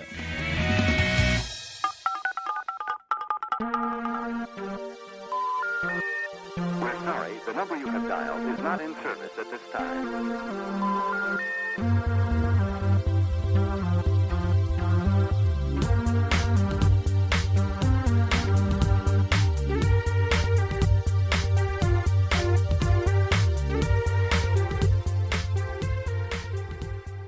Ya estamos en la sobremesa donde yo también va a parecer que no estoy escuchando a Valen, pero es que no la estoy escuchando. No seas rencoroso. No, ahora se ha acabado mi papel, pero yo voy a, estar- yo voy a escuchar muy atentamente. No mires a Loki, que te distrae. Está al lado mío. Sí, Tú ves su carita. como un gatete de cerámica. Tan bello. Y hay varias cosas en varios sitios para contarnos hoy, así que adelante, Valen. Twitter. Por ejemplo, Twitter. empieza con... no, es que no. Twitter, empieza con Twitter. Twitter. ¿Dónde vas? Empezamos con Katia Guerrero, que es la maga mandala, que así como os pedimos a todos que nos compartáis las fotos de comida, ella nos ha enviado su desayuno, que eran unos cereales y un tamalito verde hecho por su madre. Un desayunazo, tal como dice. Sí. No he desayunado nunca eso. Seguro que está muy bueno. Tengo que hacerte tamales, que compré las hojas de plátano congeladas Ahí y, ahí están congeladas. Congeladas. Exactamente. Tenemos a Cristina, que es Ocean Crawls en Twitter, que hablando de nuestro supermaratón que hemos acabado, de 30 Rock, por cierto, que ya Dani es una persona de bien, ha visto la luz. Había visto los 15 primeros y las dos últimas temporadas enteras. Eso no vale. Pero no vale. Porque la otra vez cuando terminó la serie no me emocioné y esta vez Claro, sí. porque no tenía ningún sentido. Sí, esta vez sí. Pues ella nos dice que, bueno, nos sugiere un mini especial de 30 Rock o algo en el podcast porque ella necesita algo para pasar el mono. Algo haremos, ¿no? Algo podemos hacer, sí. Ahora que ya lo hemos visto los dos. Ay, me gusta tanto Liz Lemon. Bueno, en fin. Ramiro Hernández, Ramiro H. Blanco, habla con Juno Endecilla sobre Peaky Blinders, que la habíamos recomendado nosotros, pero a ella también se la había recomendado él. En cualquier caso, a Juno Endecilla le está gustando mucho. Ya ha visto la primera temporada y para él era una de las series del año. Jo, el día que nos diga que no le ha gustado alguna recomendación me va a dar cosica. Igual- que le, le he decepcionado. Igual cuando no le gusta algo dicen, no le voy a decir para no romperles el corazón. No, que lo diga, porque así sabemos qué recomendar. Claro, queremos saberlo. Entonces, si algún día sois patrocinadores, sabremos que enviaros. Exactamente. Rubén, que es Surzone, tuvo un momento ahí de serendipia y magia, brujería, donde estaba diciendo, estaba caminando por su casa, salió del baño, iba a la cocina a coger un trozo de jamón o una manzana, dijo, hostia, los chicos del sofá a la cocina no han grabado podcast, ¿qué será de su vida? Y entonces salió nuestro programa ahí anunciado en Twitter y dijo, hostia, estaba pensando en vosotros. Pues ahí estaba. Ole tú, decía. Casualmente. Ramiro Blanco seguía hablando con Juno Endecilla y le decía que iba por buen camino porque estaba viendo Peaky Blinders, le había gustado y estaba viendo Mad Men y nosotros le recordamos, también está viendo The Good Wife. Tiene- va a tener un comienzo de año magnífico, nuestra Cierto. amiga. Daniel Roca empezaba a escuchar nuestro último programa y decía que estaba disfrutando más de lo habitual del programa porque estaba lleno de sus series favoritas. Nos decía que valía la pena seguir con Galaband, que mejoraba tanto en lo cómico como en lo musical a partir del cuarto. Sobre eso que hay que hablar en The Good Wife entre Alicia, Cari y Diane, él dice que entiende perfectamente la justificación dramática y veía plausible eso que decíamos que era una declaración de intenciones ante el espectador, pero que para él en términos puramente humanos, humanos prefería quedarse con que era la mejor manera de ganar la pelea. Esto en asuntos políticos pues tampoco es algo en lo que estemos en Oye. desacuerdo, No, porque Alicia está aprendiendo ahí a moverse en el terreno político. cierto y verdad.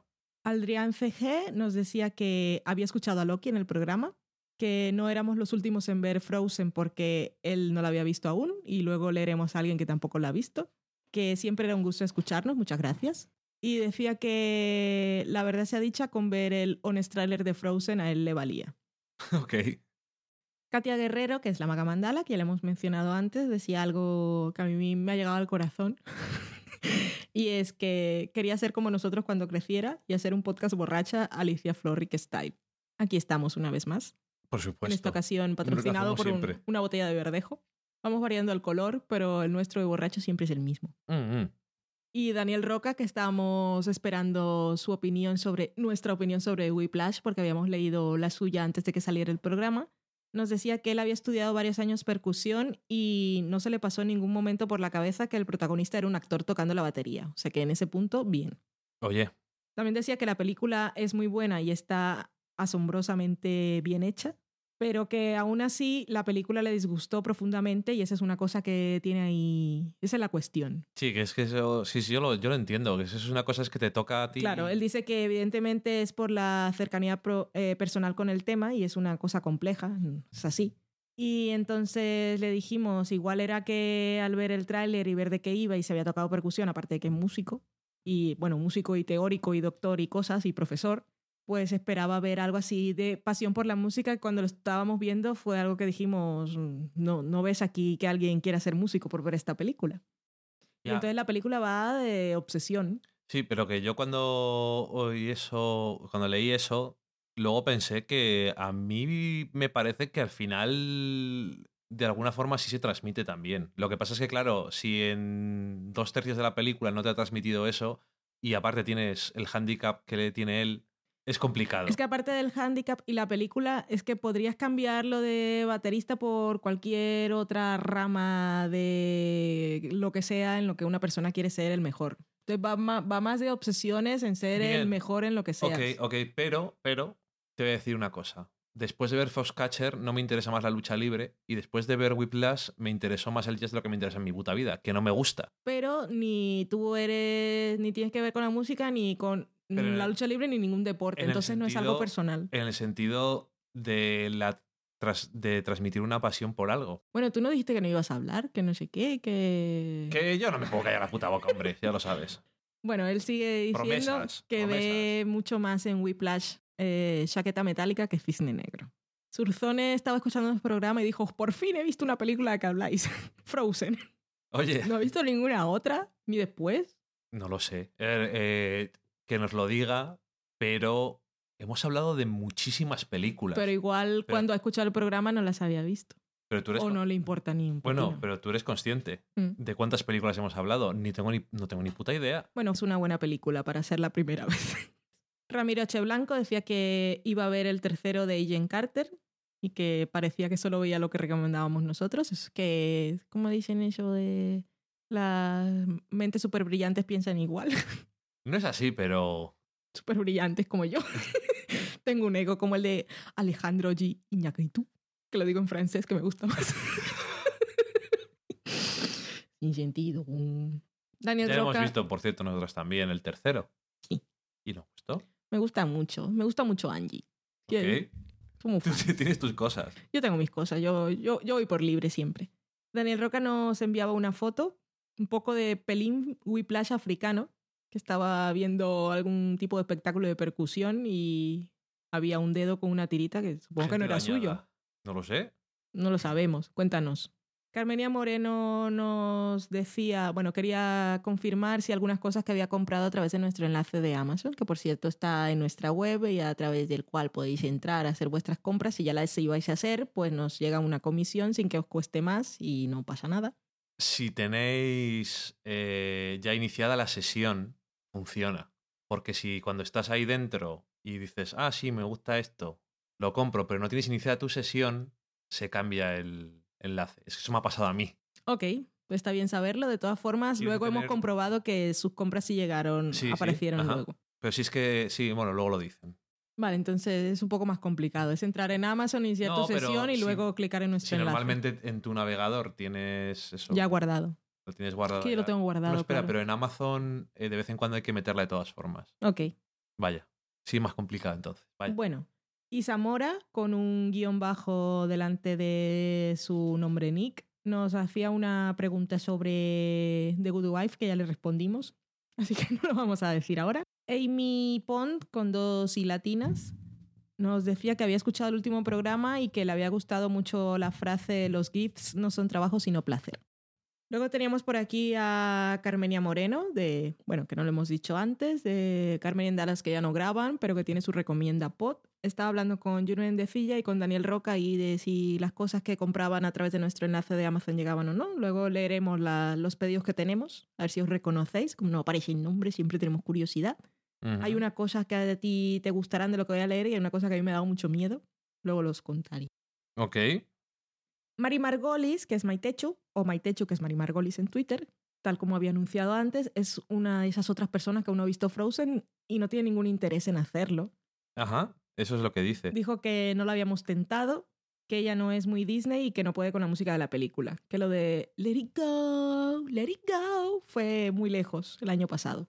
Ya, es que Que ya- 2014. es lo que te decía yo futuro. El otro día cuando hablábamos de, de la película, que es que fue muy fue muy fuerte el efecto Frozen cuando tocó y es normal que la gente se canse. Pero yo, bueno, yo creo que merece la pena, pero bueno, oye. Luego adquiere tanto sentido y sentimiento cuando lo escuchas en la película. Y Miguel Pastor, que es Miguel Vesta, que está en el podcast con Carmenia, en Carmenia en Dallas, apareció con un tráiler que había encontrado. Y Uy, dijo, lo que he encontrado. ¡hostia! ¿Que no sabíais esto? Es el tráiler de la película de One I Love, que sale Elizabeth Moss y el Dupla, que nunca me acuerdo cuál es su nombre, Mark, Mark Dupla. Y decía que no, que no habéis visto esto y nos ponía ahí en el, en el tweet a, pues, al podcast, a nosotros dos en particular y a Carmenia. Y entonces yo le dije, pues sí. ¡Bu! Bu, bu, bu. Lo hemos hablado y hemos hablado de ello en el... Lo hemos visto y, lo hemos, y hemos hablado de ello en el podcast. Ajá. Y también ha aparecido Daniel Roca por ahí. Pues a mí no me suena. Y entonces se nos ha caído el alma al suelo. No Porque son esas personas que, que parece que nos escuchan. No nos escuchan ni cuando nos escuchan. Todo mentira. Es todo falso, todo mentira, todo muy triste. Y Carmen Moreno dijo, pues sí, porque justo el de Locke, que ella nos había preguntado hace poco en cuál habíamos hablado de la película, y ella se acordaba lo que habíamos dicho. Bueno, en fin, da igual. Estamos con el corazón destrozado. Menos mal que está Loki, que es bello y se nos olvida todo. Y me destroza las manos porque se me olvide. Pues eso te aguantas. Daniel, bueno, eh, le hacemos mención siempre a Ramper con dos M's ahí en medio, que cuando dice que nos está escuchando, yo siempre lo saludo, nunca nos ha dicho nada más. No, lo estoy escuchando. Yo lo escucho, lo meto ahí interiorizado. Eh, eso es mejor que que nos digas algo y luego no lo hayas escuchado realmente. Como Miguel Pastor y Daniel Roca. Daniel Roca que está con su hashtag Madmen on Time, que va a llegar, obviamente. Ya Oh, va sí. por el, bueno, esta tarde que estábamos grabando, iba por el sexto episodio de la tercera temporada. Ya ha llegado el momento de corta césped. He Ujú. dicho, "Ay, bueno, es, es su cosa ya de esa gente, está como nosotros, esa gente que dice que en Mad Men no pasa nada. Bueno, sí, eso nos ha pasado tantas veces. Y luego tenemos el último tuit que tenemos al momento que estamos grabando, es de Miguel Pastor, que nos dice muy seriamente que se ponga alguien a investigar cómo hacer realidad lo de que yo grite en mi coche y Valentina, que soy yo, lo escuche en su cerebro y responda, que no le cabía, me imagino. Que fue lo que dijimos en el podcast de la semana pasada, me suena haber hecho un desvariamiento de este tipo. Podcast sci-fi. vamos a poner a todos los científicos ahí a trabajar en esto. Nuevas Es una tecnologías cosa en la importantes. que están trabajando porque va a avanzar a la humanidad hacia adelante. Va a hacer que toda nuestra vida sea mejor. Menos mensajes privados en grupo por Twitter y más Puta podcast mierda, hombre. interactivos sin espacio-tiempo. Es que no, pero es que lo de mensajes en grupo por Twitter. Ay, pero ¿por qué? Ay. Eres un quejica. Pero que es que eso no es así, no tiene que ver eso. Socorrísimo. Ay, es que ya es otra cosa diferente. Va a empezar la gente a meterte en grupos y es como, pero dejadme en paz. Y ahí, y ahí no se, ahí se puede salir de grupos, como en WhatsApp. Creo que lo que había leído así por encima era que le avisaba al creador del grupo si alguien aceptaba o no. Puedes no aceptar. Sí, pero a lo mejor dice, bueno, me interesa ahora. Y luego, ¿cómo te vas? ¿Cómo se hace eso? Ese, eso que siempre he pedido yo de WhatsApp, poder salir sin que se note en los grupos grandes en los que en realidad no quieres estar. Eso. Y el no me gusta. No me gusta, no estoy de acuerdo y me parece fatal, creo que debería decir. Todo junto. Sí. Es un poco grande para el botón, pero puede poner cuando pasas por encima, sale así todo junto. Puede ser un GIF que vaya manifestando todas estas sensaciones. No me gusta. Porque estoy haciendo GIFs. No sé, porque nadie lo ve. Eso ya es siguiente paso. Cuando yo diga algo, le viene el GIF de yo ahí haciendo las tonterías que estoy haciendo. Si te pasas algún día poner una webcam que lo vean haciendo el gilipollas. Y nos vean en directo Es que, cómo claro, tenemos que parar cuando lo Tienen, tienen, que te- tienen que tener en cuenta que nuestro podcast en realidad es como Berman, que ah, es un plano secuencia, pero que hay elipsis de tiempo. Claro, es que si lo hacemos en directo, va a haber un momento en el que Loki va a entrar a empezar a romper la televisión, otro momento en el que se va a poner a, a matarme, otro momento en el que, espérate que tengo que seguir leyendo los tweets, a ver esto de que venía, que no. Esto, Aprovecho y voy al baño. Tiene un trabajo. Y con eso hemos terminado Twitter. Yep. Cuéntame las demás cosas. Tenemos un par de comentarios en Evox de Serie Adicta. Nos comentaba en el programa de Serial. Decía, bueno, nos agradecía que hubiésemos hecho el programa porque ya no, no domina el inglés y le había gustado enterarse de que iba todo ese fenómeno. Y también decía que por los pocos cortes que habíamos puesto entendía la fascinación que teníamos todos los fans con Sarah Kenny Que dice ella que tiene un tono de voz que de verdad atrapa. Y luego nos comentaba también Gustavo Pérez en el mismo programa que le había escuchado que le había escuchado el programa, que le había parecido una excelente reseña de Serial el podcast. Ponía un enlace a algo que había escrito él sobre el patrocinio al podcast de Serial, no el nuestro y que le gustaba mucho el concepto de nuestro podcast y que nos estaba siguiendo y nos mandaba saludos. Saludos. En el programa especial Lo mejor de 2014 nos volvió a comentar Serie Adicta, hola, ¿qué tal? Y decía que era un programón y nos lo agradecía. Dice que es un buen repaso y recuerdo a las cosas que se había perdido, que era súper fan en mayúscula de nuestros premios, que eran muy divertidos, originales y que demuestran lo mucho que nos gusta ver series y pelis y hablar de ellas. Nos gustan esas tres Es- cosas. Sí, me gusta todo eso. Y que lo que más le gustaba era que no hubiésemos hecho un lo peor del año, sino que nos centráramos en lo que nos había gustado. Sí, eso es lo que hacemos. Lo mejor de nuestro año, eh, lo malo, ¿para qué? En Facebook, Susan Susi nos hizo una pregunta que la verdad nos encantó. Sí. De- nos decía, hola majos, os necesito porque con tanta serie en el mundo me hago unos líos tremendos. La pregunta es sobre The Good Wife.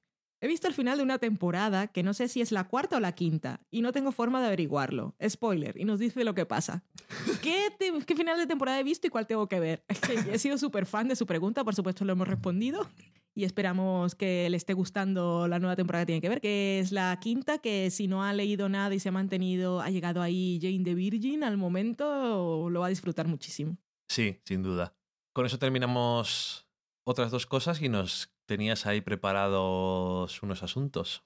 Sí, va a leer así un poco los pedidos de enero que teníamos registrados en Amazon para que los que habéis hecho compras sepáis si han, si han llegado o no.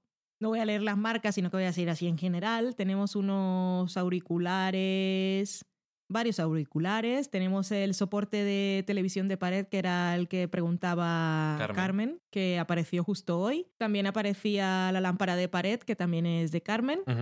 Tenemos una tablet Watchster, que no sabemos de quién es. Tenemos una funda para una tablet Samsung Galaxy.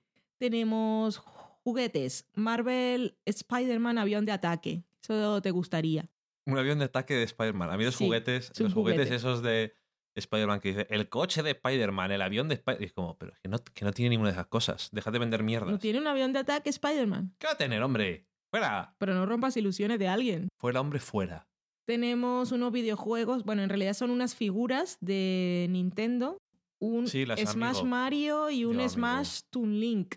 Sí, esos son, no me acuerdo cómo se llama, he dicho amigo, pero no, eh, Migo o algo así. Es unas figuritas que vende que vende Nintendo para, Yo he visto las fotos. bueno, También está un videojuego de Legend of Zelda, el Majora's Mask. Y luego aquí hay una cosa que se me cortó al final, que no sé qué es, pero en la sección zapatos tenemos un bolso. En la sección zapatos tenemos un bolso. sí, bolso tipo mensajero para mujeres hecho en tela tapiz, diseñado por Signar Caballo. Y he entrado a ver la foto y es un bolso con caballos. Mal. Muchas gracias por hacer las compras a través de nuestra web. No, no estás de acuerdo. Supongo que es un bolso muy chulo porque costaba sus dineros, pero un bolso con caballos, espero no encontrármelo por la calle, pero espero que lo disfrutes mucho. Persona que ha comprado a través de nuestro enlace, que es nuestro amiguito sofacero. Ujú. Totalmente cierto. Muy contentos. También tenemos que entré por casualidad a ver qué tal. Tenemos un par de comentarios en iTunes. Ah, mira. Eso Ambos no- con cinco estrellitas, que tú no los has visto. Y no han esto- puesto os odiamos. No, no han puesto os odiamos tal como dijimos con las cinco estrellitas. Me alegro, porque lo dije, pero tampoco me apetece. No, No, me gusta no, que me no. odien. No, es mejor, por eso mejor no. No me pongáis estrellitas si no las sentís. Que las No me estrellas sean de pongáis verdad. estrellitas si no las sentís. Ay, tan bellos. Tenemos a Lucía Álvarez iTunes.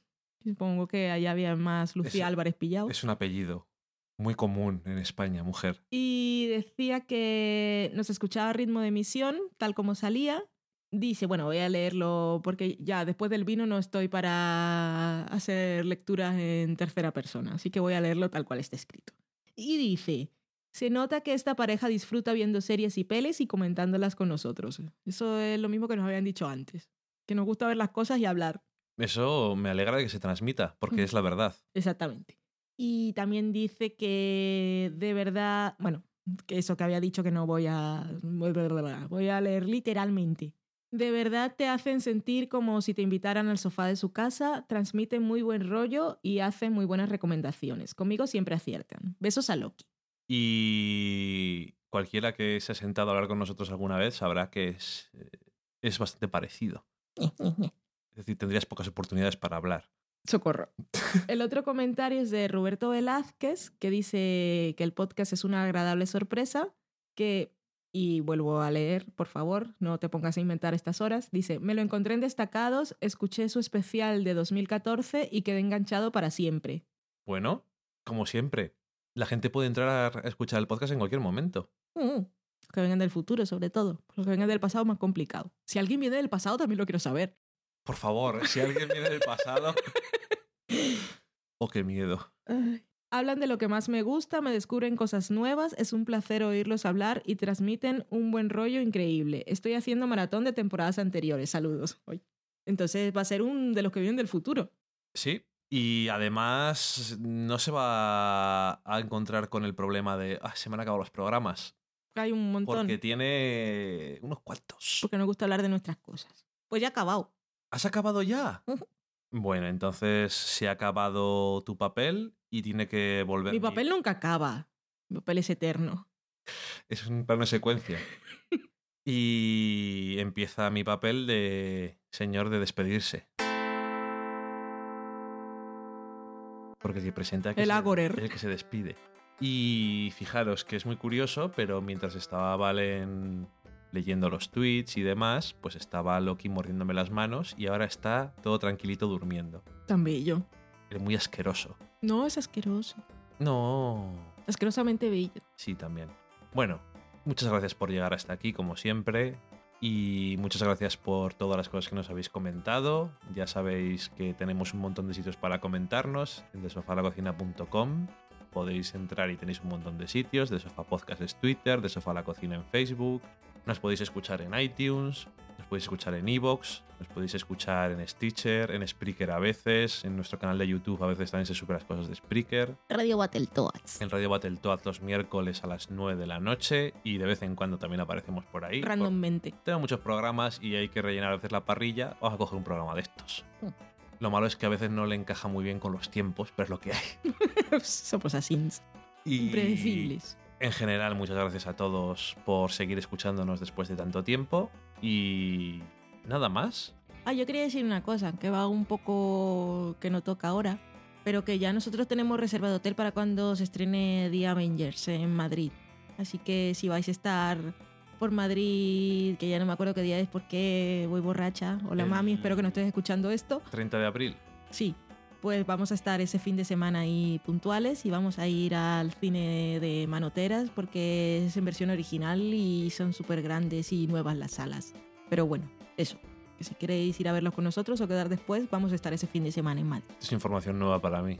Lo de dónde vamos a ir exactamente. Ya veo que lo tienes muy claro. Yo lo tengo todo muy claro pues siempre. entonces, mejor, porque yo no tengo las cosas muy claras, así que siempre tiene que tenerlas alguien. Muchas gracias a todos y nos escuchamos la semana que viene en principio. ¡Adiós! Adiós.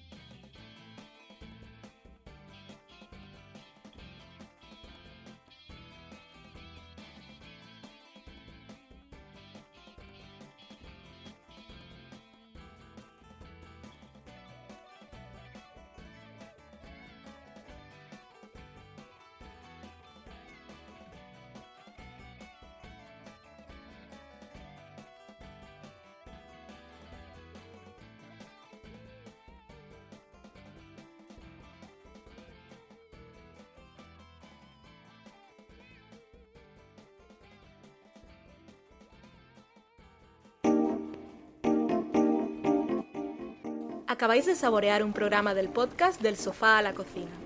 Para prepararlo hemos usado los siguientes ingredientes. Un Dani, una Valen y una licencia Creative Commons, reconocimiento no comercial compartir igual. Cuando tenemos los ingredientes, los picamos muy finos, los dejamos pochando en una sartén y cuando estén caramelizados, los mezclamos con la licencia Creative Commons, que, cuidado, no admite uso comercial de la obra original ni derivadas, que se tienen que distribuir con la misma licencia que la original, siempre citando a los creadores. Después de 10 minutos, condimentamos la mezcla con iTunes, iBooks, Twitter y un poco de Facebook. Si no encontráis las adecuadas en el mercado, buscad el nombre del blog. A continuación, introducimos en el horno y, después de 30 minutos, lo servimos aderezado con música distribuida con licencia Creative Commons a través de Jamendo. Al final del post correspondiente vienen especificadas concretamente. Si tenéis alguna duda con respecto a la receta o a cualquier otra cosa, podéis preguntarnos a través del correo electrónico del sofá a la cocina gmail.com. Buen apetito.